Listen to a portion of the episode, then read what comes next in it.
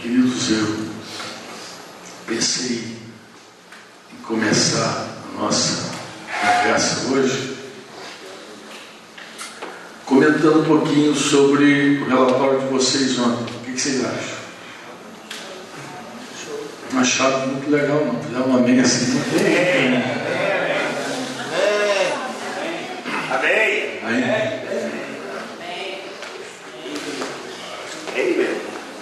o que acontece, amados? Eu ouvi ontem. Eu, embora eu fui, eu fui de carona com o Black Claudinho, nós acabou que nós não tivemos tempo de conversar sobre o ontem. Tinha um outro assunto importante, julgo até mais importante, pastoral, que a gente tinha que repartir e conversar. E acabou que a gente não conversou. Mas eu pensei que seria muito é, bom se a gente pudesse analisar um pouquinho juntinho o trabalho de vocês. Né? O trabalho de vocês. Porque eu faria isso no discipulado normalmente. Se eu estou num grupo pequeno, dou uma tarefa para os irmãos, cada um fala.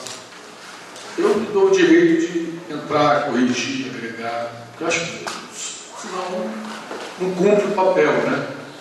Embora a gente aqui não é uma sala de aula onde está analisando vocês, mas a gente tem a responsabilidade sempre de agregar, de cooperar com cada um.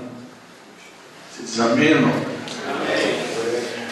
Então, é, me suporta um pouquinho só? Muito não. Eu, eu vou pegar como pano de fundo aqui um texto que você conhece bem, que eu acho que acaba, acaba é, cooperando, eu acho que vai cooperar muito com a gente na compreensão do que eu vou falar com vocês da minha análise de ontem dos grupos pequenos. Tá? Então vou usar como pano de fundo uma história que vocês conhecem bem. Lucas 15, Jesus ele conta algumas parábolas para explicar às pessoas basicamente uma verdade sobre o reino de Deus. Logo no iníciozinho, vou ler só para vocês, vocês vão lembrar, é muito conhecido. Aproximaram-se de Jesus todos os publicanos e pecadores para o ouvir. Então a galerinha publicano e pecador gostava de ouvir Jesus. E claro, os religiosos invejavam isso. Vocês sabem que, inclusive, uma das, um dos motivos da, que levou aqueles homens a crucificar Jesus foi a inveja. Inveja está presente desde a época de Caim e Abel, como, como meu filho da lei falou inveja é um pecado fácil de confessar. Né? Eu, eu me lembro de três pessoas Rafael, que confessaram inveja. Uma delas confessou publicamente no encontro lá em Coroa Grande, uma moça, uma irmã, até por aí. Ela mais jovem, ela confessou que tinha inveja. Ela confessou que tinha inveja um dia que ela abriu o armário dela e viu tanto sapato, tanto sapato, tanto sapato, que não tinha, parecia uma centopeia. Se ela fosse uma centopeia, teria perna tanto também. Sapato. E ela ficou assim, crise de ver que ela comprava muito calçado. Ela falou, meu Deus, por que, que eu tenho essa. Como é que dá um nome quando você. Compulsão. Compulsão de comprar sapato. Calçado, todo tipo. E aí o Espírito Santo suavemente começou a ministrar para ela sobre a inveja que ela tinha desde criança. Inveja. Inveja não é um pecado fácil. Nem de confessar e nem de confrontar. Porque você conversar com o discípulo sobre inveja, oh, meu Deus do céu, como diz meu senhor, ou dificuldade. Fala sobre porque o negócio está lá dentro. A pessoa, a favor de geral, quem tem não vê. Difícil, você tem que pegar fato. Eu lembro de sentar com uma irmã, discípula que caminha com Denise, Denise junto, eu já tinha conversado com Denise. Denise, eu acho que essa menina tem um, um problema de inveja. conseguia enxergar. E eles conversando com ela, ela começou, ela teve uma luz assim, ela, ela lembrou de uma história de quando ela era criança. E ela então é, ela eu ver se eu me lembro bem, eu quero ser fiel à história. Né? Ela disse que a, a avó tinha feito uma, uma roupinha para ela, e eu, se eu não me engano, a avó queria colocar tipo uma gravatinha, algo. Quer falar, irmão? Pô, a irmã levantou a mão e disse que aguentar não, mas é que tu falando que era para gravar. Ah, conta, conta, conta. Enriquece. Que é melhor você contar do que eu conto. Esse confronto com essas irmãs não é não. Ok? No filme dela só com briga depois do casal. Por favor, né? Bom dia, gente. É, eu não lembro a idade que eu tinha, sei lá, uns 8, 9 anos. E tinha uma moda de meninos usar gravata. Isso entrega idade total, né? É, só que eu não sabia que estava na moda. E aí que a minha avó era costureira e a minha mãe e minha avó falaram que iam fazer uma roupa para mim com uma gravata. Eu falei, não, coisa horrível, não quero e tal. E passou um dia, eu fui na casa de uma amiguinha e ela me mostrou a roupa nova dela. E tinha gravata. E eu cheguei em casa e falei, mãe, eu quero aquela gravata, toda empolgada. E na hora minha avó falou, não, por que, que você quer gravata? Você não queria? Ah, porque a minha amiga tem. Aí ela falou, a gente não vai fazer, porque isso é inveja, assim. E me resistiram, não fizeram a roupa para mim. Então, um dia, a gente tratando sobre esse problema, que eu também não sabia que eu tinha, é, eu achava que inveja era só quando a gente não queria que o outro tivesse, né? E até que um dia eu vi que eu tinha inveja sim, e Deus me lembrou dessa história pontual aí de quando eu era criança. E aí um dia eu compartilhei com eles e a gente teve certeza que só podia ter sido Deus, né? Para lembrar de algo assim. Foi isso. Mas não só por lembrar. Eu falei, Dani, qual vó, que vó nesse mundo não faria uma gravata com a neta? Filha única. Filha única. Que vó que não faria? Eu vou falar por que, que tua avó não fez? Porque Deus, já naquele momento, queria tratar da tua inveja. E, e, e, porque Deus usa a autoridade na família, na igreja. A autoridade é sempre. Toda a autoridade constituída. A autoridade de Deus está presente no Estado, está presente na igreja, está presente na família. A autoridade sempre é Deus. Então, para fechar o coração de uma avó, só Deus, minha filha. Eu sei porque eu sou avó. Avó é aquela fase mole. Encontrei um pai mole já na terceira filha. Falou, foi pronto a primeira filha quando nasceu. Bruno, quando nasceu, quando nasceu a primeira filha, agora está na terceira filha, disse que faz tudo, com dois anos. Isso é para o meu avô ele. Quando é para o avô, o negócio vai estar mais desbilinguido do que eu. Tem tendência a você fraquejar, mas ela foi firme. Inveja é um negócio. Então, quando Jesus, como Jesus era ouvido pelos pecadores, pelos publicanos, os, os fariseus estavam sempre murmurando. E os escribas, esse cara recebe pecadores, come com eles. Então, essa era, essa era a história. Bem, Jesus então propôs essa palavra. O que Jesus queria de verdade ensinar? Bem, qual dentre vocês, qual dentre vós é o homem que possuindo cem ovelhas e perdendo uma delas, não deixa no deserto as 99 e vai em busca da que se perdeu até Achando-a, põe-na sobre os ombros, cheio de júbilo, e indo para casa, reúne os amigos e vizinhos, dizendo: Alegrai-vos comigo porque já achei a minha ovelha perdida. Aí diz assim: digo-vos que assim haverá maior júbilo no céu por um pecador que se arrepende do que por 99 justos que não necessitam de arrependimento. Eu vou te fazer uma pergunta: quem que Jesus está ensinando? A quem?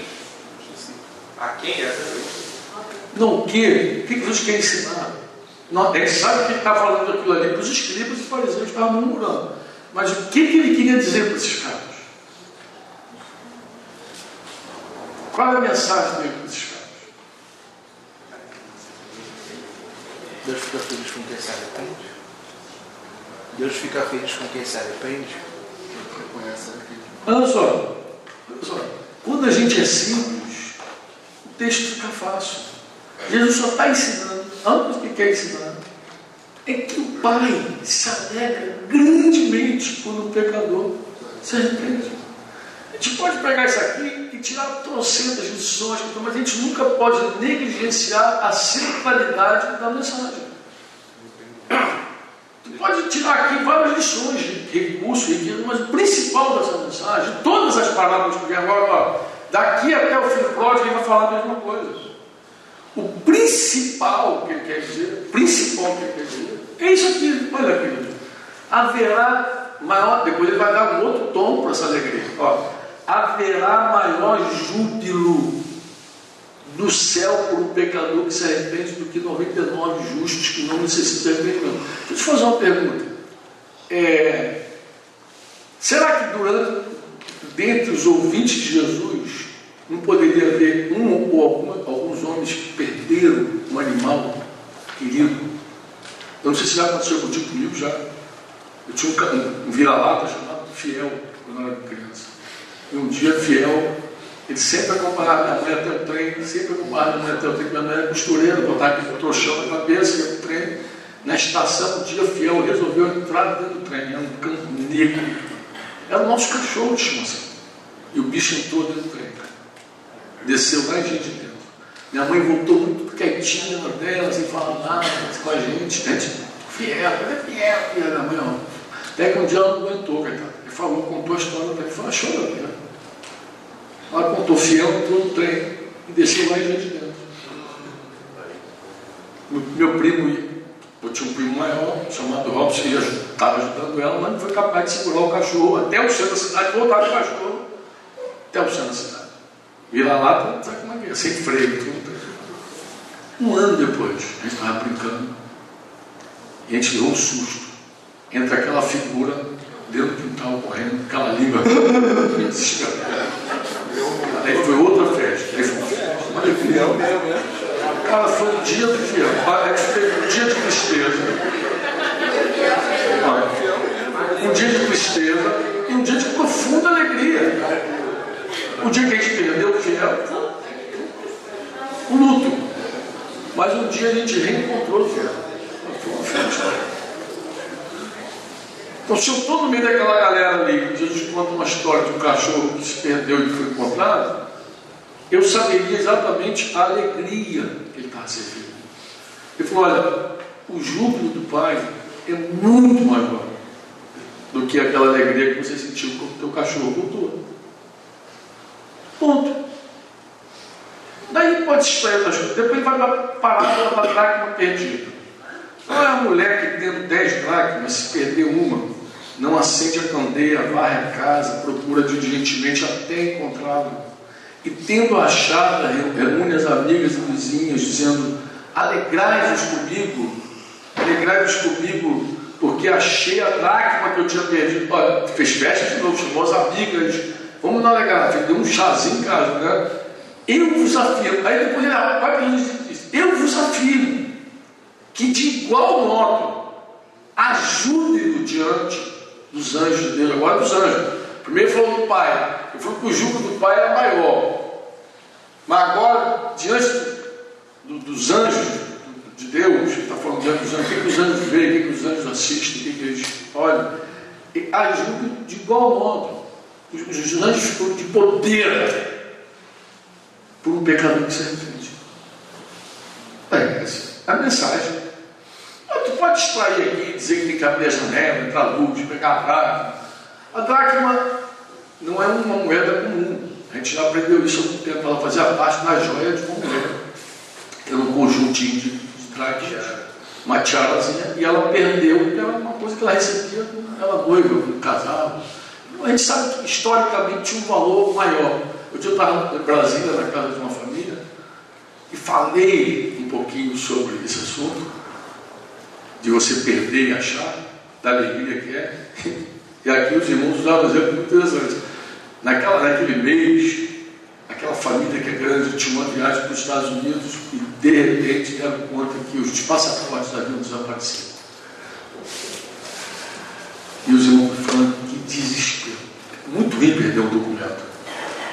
Quem já perdeu o documento? Propulgou e comprou. É horrível, não é? Mas também é uma alegria muito importante. Dá um negócio dentro assim, maneiro. Cheio. Que coisa boa, você acha de uma coisa. Né? Quando a gente era incrédulo, a gente pulava, chamava São Salvinho, apelava aquela santa baixar o próximo. Tinha até pressa.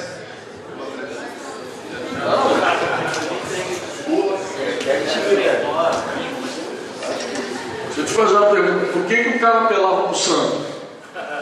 Para achar o próximo. Porque era muito importante para ele achar. Era muito importante. Tem coisa que tira, tira o teu dia, o teu sossego do dia. Tira a tua paz do dia. Quem torce conta que tu parece que não dorme direito. Tu fica. E é uma alegria quando você encontra. É uma alegria quando você encontra. E Jesus, de novo, Eu te pergunto, será que no meio dos ouvintes do Senhor ali, e agora está mandando uma mulher, será que não tinha ninguém ali que tivesse perdido uma coisa de muito valor e entendeu exatamente o que Jesus queria dizer? Perdeu algo de muito valor, mas Jesus vai mais forte. Jesus não termina aqui. Jesus vai seguir e vai contar a história agora não de uma ovelha e nem de uma moeda. Vai contar a história de um, de um filho, na verdade, de dois. Um perdido que foi embora e o perdido que ficou dentro de casa. Dois perdidos. E ele fala da alegria do Pai, da festa do Pai. Eu te pergunto, será que não tinha ninguém ali ouvindo Jesus? Talvez um tivesse experimentado a dor de perder um filho de um filho que foi capaz de pedir herança em vida, que dava mais valor às coisas que o pai tinha do que o, próprio pai. Você pode entrar aqui e extrair N mensagens desses textos. Mas você, por favor, você não deve nunca sair da mensagem central. Não inventa. E se você inventar, você cai na tentação de, de, criar coisas de ficção científica. Ontem eu comentava com Daniel, meu filho, sobre esse texto, e falou que tem uma, não sei se são os adventistas, um grupo aí, que crê, que acredita que 100, existem 100 planetas no, no cosmos habitados, coisa e tal, e um se perdeu. Baseado nesse, nessas 100 ovelhas. Eu falei, Denise, eu falei, Daniel, quem teve essa visão? Acho que foi uma mulher, eu falei, cara, ela assistiu muita ficção, Spielberg, sei lá. Assistiu, onde que ela tirou isso? Ah, o anjo falou, foi um sonho, foi visão. Gente, não se aplica a palavra está acima de tudo isso. Uma experiência espiritual não significa que é divina. Paulo falou, ainda que um anjo desça do céu, se ele pregar outro evangelho, repreende o. Ele diz que Satanás pode se tornar um anjo de luz. As maiores seitas que a gente conhece tem sempre a história de um anjo que falou. Que o anjo mostrou, que o anjo revelou. Você será que não leu a escritura, não viu, não viu Paulo falando que era possível? Eu estou usando esse como pano de fundo para dizer o seguinte para vocês. Se eu pudesse, tivesse tempo, eu pegaria todo o relatório de vocês bateria de novo um por um.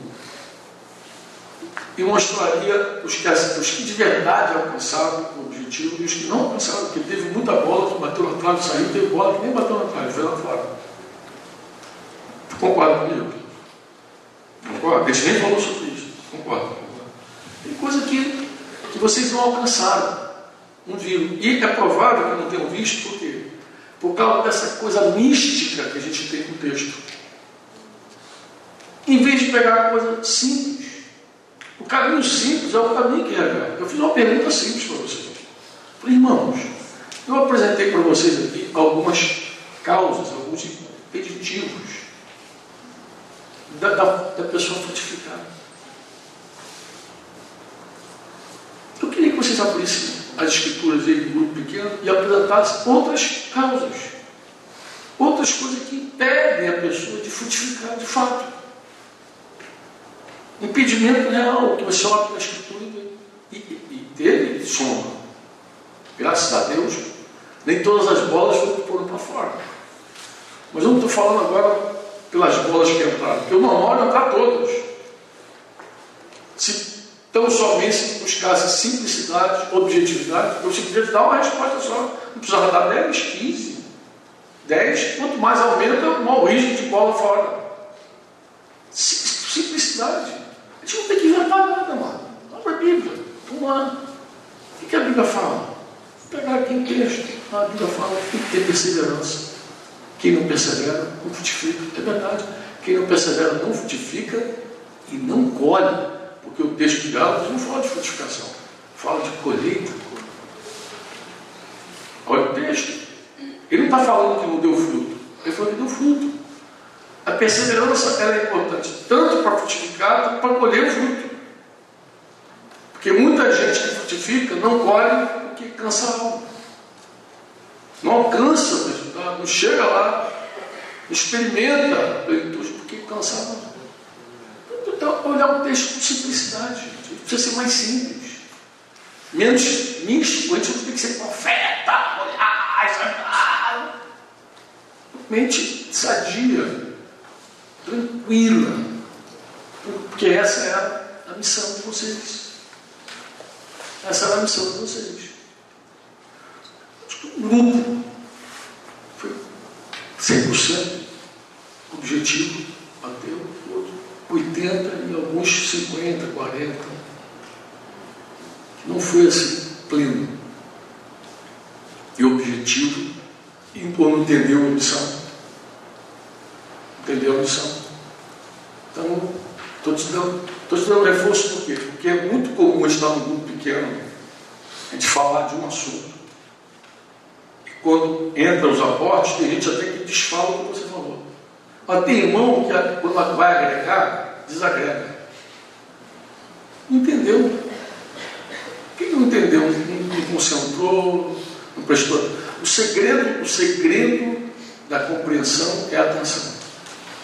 Começa assim. Ninguém compreende se não dá atenção. Eu nunca fui, não posso dizer que fui um bom aluno. Garanti uma nota azul. Mas já era o seguinte, eu era um aluno assim, eu não podia, eu não podia deixar de assistir a aula. E quando o meu professor falava, eu tirava tudo da mão, caderno, caneta, tudo, eu prestava toda a atenção. Esse era o segredo do meu aprendizado. Se eu desse uma barrigada naquela hora, saísse, fizesse alguma coisa, ferrou. Eu não sabia mais nada. Eu, eu dependia de ouvir, e ouvir com atenção. E às vezes, até em pregação, eu fecho os olhos. Eles falam assim, fecha os olhos. Eu fecho os olhos para não ver nada, eu quero ouvir a pessoa. E quando eu ouço, eu dou mais atenção. Se eu dou mais atenção, eu compreendo melhor. A gente não tem que ter pressa em responder.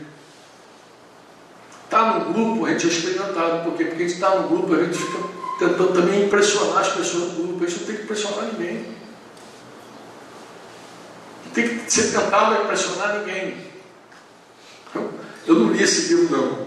Mas alguém me falou de um livro chamado Conge, o, o Monge do Executivo. Lembra esse livro? Esse livro, em algum momento, virou best-seller, não foi? Eu nunca li esse livro, mas eu ouvi uma história desse livro que eu guardei para sempre. Não sei quem leu, quem leu o Monge do Executivo? Leu? Então, assim, eu, eu, não li, mas eu falei, cara, que história interessante. Diz que o cara recebe os executivos no, no retiro, né? acho que é a ideia. Né? E mas ele disse que num dado momento eles juntam o cara numa roda assim, E ele pede assim, uma, uma breve explanação de cada um, um resumo de cada um. Então, é, ele pergunta, eu queria que você falasse aqui em dois minutos um pouco sobre você. É essa a ideia. E cada um então começa a falar, eu sou fulano, moro aí from Rio de Janeiro, aí tá, tá, tá, tá, tá. Cada um conta a sua história. E aí, quando termina a história, passa para o outro, o outro conta e conta. Aí diz que num dado momento ele chega para esse cara do autor do livro e diz, agora ele não pergunta sobre o que, que ele falou. Hum. Ele está tão preocupado em falar. O que, que eu vou falar? Vou falar bobagem. Que a gente nem ouve. Gente, isso compromete nosso aconselhamento, compromete um monte de coisa, você está tão aflita, um espírito tão agoniado. Eu queria recomendar para vocês uma mensagem chamada O Espírito Humano. Vou ver se eu mando um link de vocês. Explicar. Aquela mensagem que eu cristei lá em. Embora esse assunto está melhor em Porta-Folha, porque eu acho que a gente fez um retiro só falando sobre isso em Porta-Folha, não foi? O espírito humano, não falei um dia só, falou. Acho que eu falei dois dias, está esmiuçado. Mas eu tenho uma, uma hora resumida lá em Curitiba, lá que eu falei com irmãos, o espírito humano. Gente, nós somos espírito, alma e corpo. Um espírito inquieto impede a alma de alcançar o propósito. A gente precisa ter paz. A gente precisa ter paz. Então eu considero que o dever de ontem revelou que alguns de vocês não prestam atenção. Alguns de vocês não são simples né, no texto. Querem ser profetas, apóstolos, querem ser descobridores da América. Não são simples, porque a coisa é simples. simples. E quando é simples, a gente não entende, diz, não entendi, não, não, me lembro, não tem nenhum texto que eu, que eu possa mencionar agora. E ponto. Então eu considero que alguns não alcançaram porque faltou alguma coisa dessa daí que eu falando. Atenção, não sei, graça, pede perdão de Deus, discernimento. Eu tenho que pedir a Deus. E se você fala assim, será que no céu alcançou o? Eu acho que alcançou, porque a gente queria provocar isso mesmo de vocês, conversar, avaliar e tal. Mas eu não confiaria uma ovelha a uma pessoa que não sabe nem o que ela está buscando uma ovelha. Como é que tu vai examinar alguém, ajudar alguém, se tu não sabe nem nada, não sabe o que você quer? Eu, tô, eu fui muito claro com vocês ontem, falei, irmãos, nós temos que atuar como pastores, como médicos, sendo assim, aqui, por que, que essa pessoa não frutifica? Por que, que ela é estéreo? Por que, que fulano é estéreo? Como é que a gente conversaria com cinco pastores sobre esse assunto, se você não entende? Bom, por que, que fulano é estéreo? Quais são as causas? Vamos lá, pega a Bíblia. Isso aqui pode ser pecado oculto, pode ser algum. A serpente está no coração duro, não tem raiz em si mesmo, não cai na terra, não morre. A gente precisa ter com a Bíblia luz, porque fora da Bíblia a gente não tem nada. E foi falado aqui, o Salmo primeiro, aqui foi falado também. Aqui. Feliz o ano que medita na sua lei de, de, da palavra tem que de estudo. Fora da palavra, a gente não apacenta ninguém. Tudo que é fora da palavra é palavra vã. Palavra vã. É o que eu falei, se você não der a palavra, vai dar alguma outra coisa.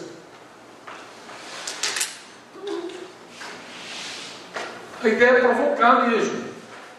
Mas, friamente falando, não sei se a palavra é friamente, acho que a palavra nem friamente nem se aplica também. Mas se você simplesmente falando, diz assim, eu tenho dificuldade de sentar com alguns irmãos para tocar. Isso acontece em grupo pequeno, acontece até em grupo de pastores. Que às vezes tu fala um assunto, A, A, A, o outro de J. Aí tu fala assim, esse cara tirou esse J. Não estava ali, não compreendeu, não viu, não entendeu, não, não se aquietou. O espírito tem que estar quieto. Paz. Deus tem que estar presidindo. A gente tem que estar. Imagina um grupo de cinco pastores, se todo mundo quer impressionar. Se todo mundo quer falar, vou falar. Que eu tenho que ter algo para dizer. Imagina. Confunde mais do que ajuda, gente. Aquele, aquele conselho de Tiago sobre aquela situação de Atos 15, vocês lembram Atos 15? Alguns judeus saíram sem autorização, foram a Antioquia, tumultuaram a vida dos irmãos lá, querendo judaizar todo mundo, circuncida, guarda aquela coisa toda. Paulo resiste, Barnabé, vão a Jerusalém. Diz que lá, eles reúnem lá apóstolos, presbíteros, olha a galera que estava lá, apóstolos, presbíteros, elevados até para a igreja. Tiago teve uma luz falou assim, olha, eu acredito que eles não devem colocar nenhum jugo maior sobre esses irmãos. Além de. Parece que ele pega Levítico lá e assim, bota as questões de animais focados, relações sexuais ilícitas. Pá. Ele fala, ele dá um conselho, todo mundo acata, ninguém inventa mais nada. Ninguém a, a, gente não precisa ser relevante, amados, falando. tem que agregar, a gente agrega se Deus dá. Se Deus dá, agrega. Se Deus não dá, de cala, calar é melhor. Isso não significa que a gente não participou. A gente está no grupo. Mas eu estou falando para vocês assim, eu quero ajudar. Ajudar. Para de verdade acertar o alvo sempre. Amém? Tenha paz, tenha atenção, ore, ore, ore no grupo, fala, Senhor, nos ajuda. Sentir nada podemos fazer, não temos que pressionar ninguém, nada, se eu tiver para portar, a porta, senão eu vou ficar aqui orando pelos meus irmãos. E se alguém falar alguma coisa que eu concordo, é isso aí, concordo. É o orgulho que quer ser, é, o orgulho tem a necessidade de ser original. Já ouviu falar de síndrome de originalidade? Conhece síndrome? Eu conheço um cara, um irmão, caminhou entre nós anos, que hoje ele nega a divindade de Jesus. Nega. Ele nega que Jesus é Deus.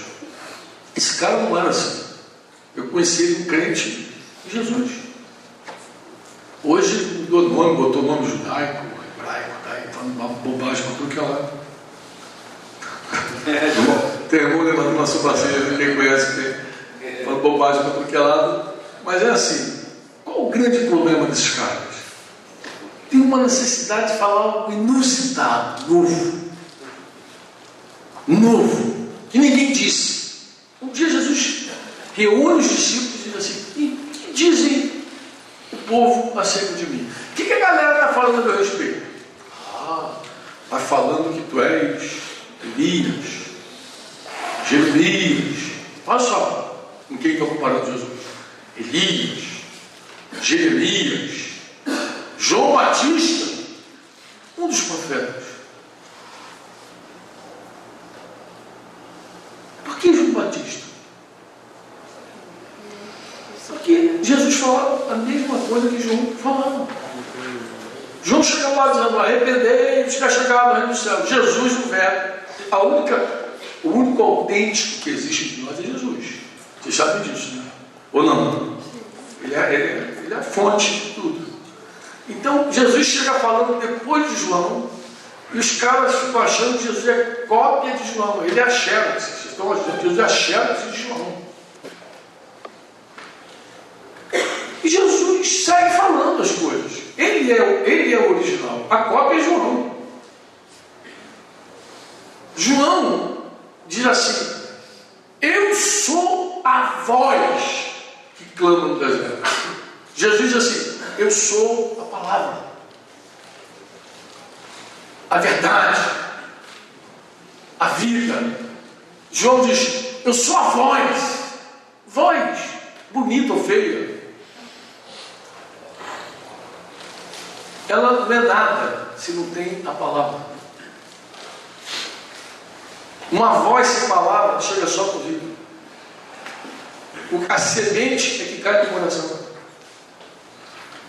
Então nem sei se tua voz é boa. A minha eu sei que não é. Mas assim, voz sem palavra é um som. Por mais bonito por mais que seja uma voz flecheira, o pastel, Alexandre falou que ele tem um condensador dentro dele, flecheira. É, é, Aquele cara tem um condensador dentro dele, já tem um condensador, não, como é que é o nome que falou? Compressor. Compressor. Tem um compressor dentro, diz que o flecheira, João está falando, flecheira tem um compressor dentro. Porque aquele cara tem um compressor dentro.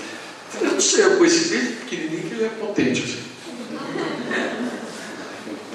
Mas é uma voz bonita, mas essa voz sem palavra é só uma voz.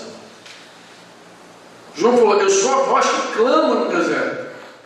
Jesus não é a voz, ele é o Verbo. Ele é o original. João é cópia. Vocês concordam ou não? Mas Jesus não tem medo de ser cópia. Ele segue falando as mesmas coisas. Uma das coisas que impede a gente de ser fiel, a gente vai falar depois sobre isso, fiel, idôneo é uma coisa, fiel é outra coisa. Uma das coisas que impede a gente ser fiel é essa síndrome de originalidade. Nós temos um problema entre nós, qual é? Se eu imito alguém, eu sou fake, eu sou falso, eu sou do Paraguai. Se eu imito alguém. Mas, mais de uma vez, você vai ouvir Paulo dizendo: me imita, me imita. Só que a gente não gosta de imitar. O que, que Paulo diz a Timóteo? O que você ouviu de mim, isto mesmo transmite. Isso que é fidelidade. Fidelidade é a capacidade que ele tem de ser fiel, transmitir a mesma coisa. A gente não multiplica a palavra, fecha se a gente falar coisas diferentes. A gente só multiplica se a gente quiser ser um instrumento que não tenha medo da mensagem superada. Porque se a gente quiser estar acima da mensagem, meu filho, aí a gente vai sempre ter que inventar algo novo para o povo ouvir. Porque a gente quer ser original e a gente quer fazer o nosso nome para as próximas gerações.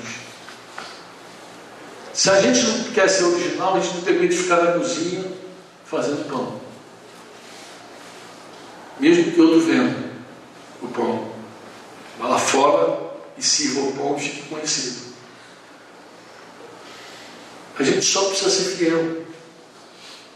Fiel ao que Deus tem nos dado. Amém? Amém. E eu estou falando dessa coisa com vocês, porque eu acredito que isso é o que vai gerar um dia unidade com a igreja.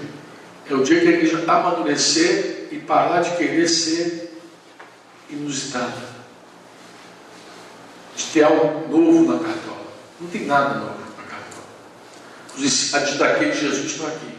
Leia. Não tem nada novo. Não tem o que inventar. As verdades de Jesus estão aqui. Não tem nada que inventar. Tem que ser simples. Amém? E num grupo que a gente vai estudar, se houver necessidade de ser original, de ser inusitado, a gente vai se complicar. Aí das 10 bolas que a gente bater, seja para fora, quatro entra, ou duas bate para trás, não sei. Não acerta a aula.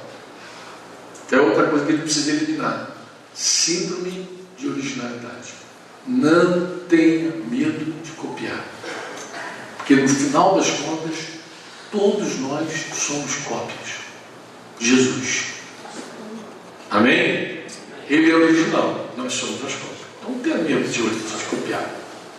Não tenha medo de copiar, não tenha medo. Ó, tem um pastor aqui entre nós, o Sérgio, que contou uma história ontem, que eu fiquei vendo assim. Esse irmão foi muito corajoso. Ele foi muito ousado. Ele pegou aquele livro Perdão e Purificação e falou, poxa, eu pensei, se eu pegar esse livro aqui, quiser pregar o que já está aqui, eu vou, eu vou atrapalhar. Já está feito. O que eu fiz? Eu fui no púlpito e li o livro para os irmãos. Macho esse cara. Falei, que legal. Ele disse que no primeiro momento teve gente que não gostou, mas depois, quando viu os frutos, mudaram de ideia. Depois leu. E não quis mudar nada, ele não quis agregar nada. Eu, li, achei que estava bom. Falei, isso aqui não vou inventar a roda. Está pronta. Tá. Nosso trabalho é a fidelidade é isso. Fidelidade é essa graça que gente tem de ser exato. Amém? Amém? Exato. Vamos procurar o mais fiel possível. Claro, não vamos ferir a nossa fé por isso. Se eu creio, eu reproduzo. Se eu não creio, eu vou conversar com o irmão, por que, por que, que meu irmão está falando uma coisa a gente pode conversar. Aí é uma conversa boa. Por que, que tu crê assim? Por que, que tu fala assim? Mas nunca tentar mudar por minha própria conta. Uma coisa que eu digo que. Bem, desculpa o desabafo, mas a ideia era essa, entendeu? A ideia era mexer com vocês e provocá-los a, a, um próximo grupo pequeno melhor. Tá? E, é, eu queria que vocês enxergassem que eu estou falando com todo amor e cuidado com vocês. Amém? E eu respeito vocês. Eu quero o melhor para vocês. Amém? Então, próxima missão, vocês vão ser mais zelosos. Tá? Vão orar mais. De repente, falar menos. E acertar o alvo. Tá? E eu espero depois ter uma missão até melhor. Desafio mais vocês do que ontem. Para que vocês possam se exercitarem. Tá bom? Amém?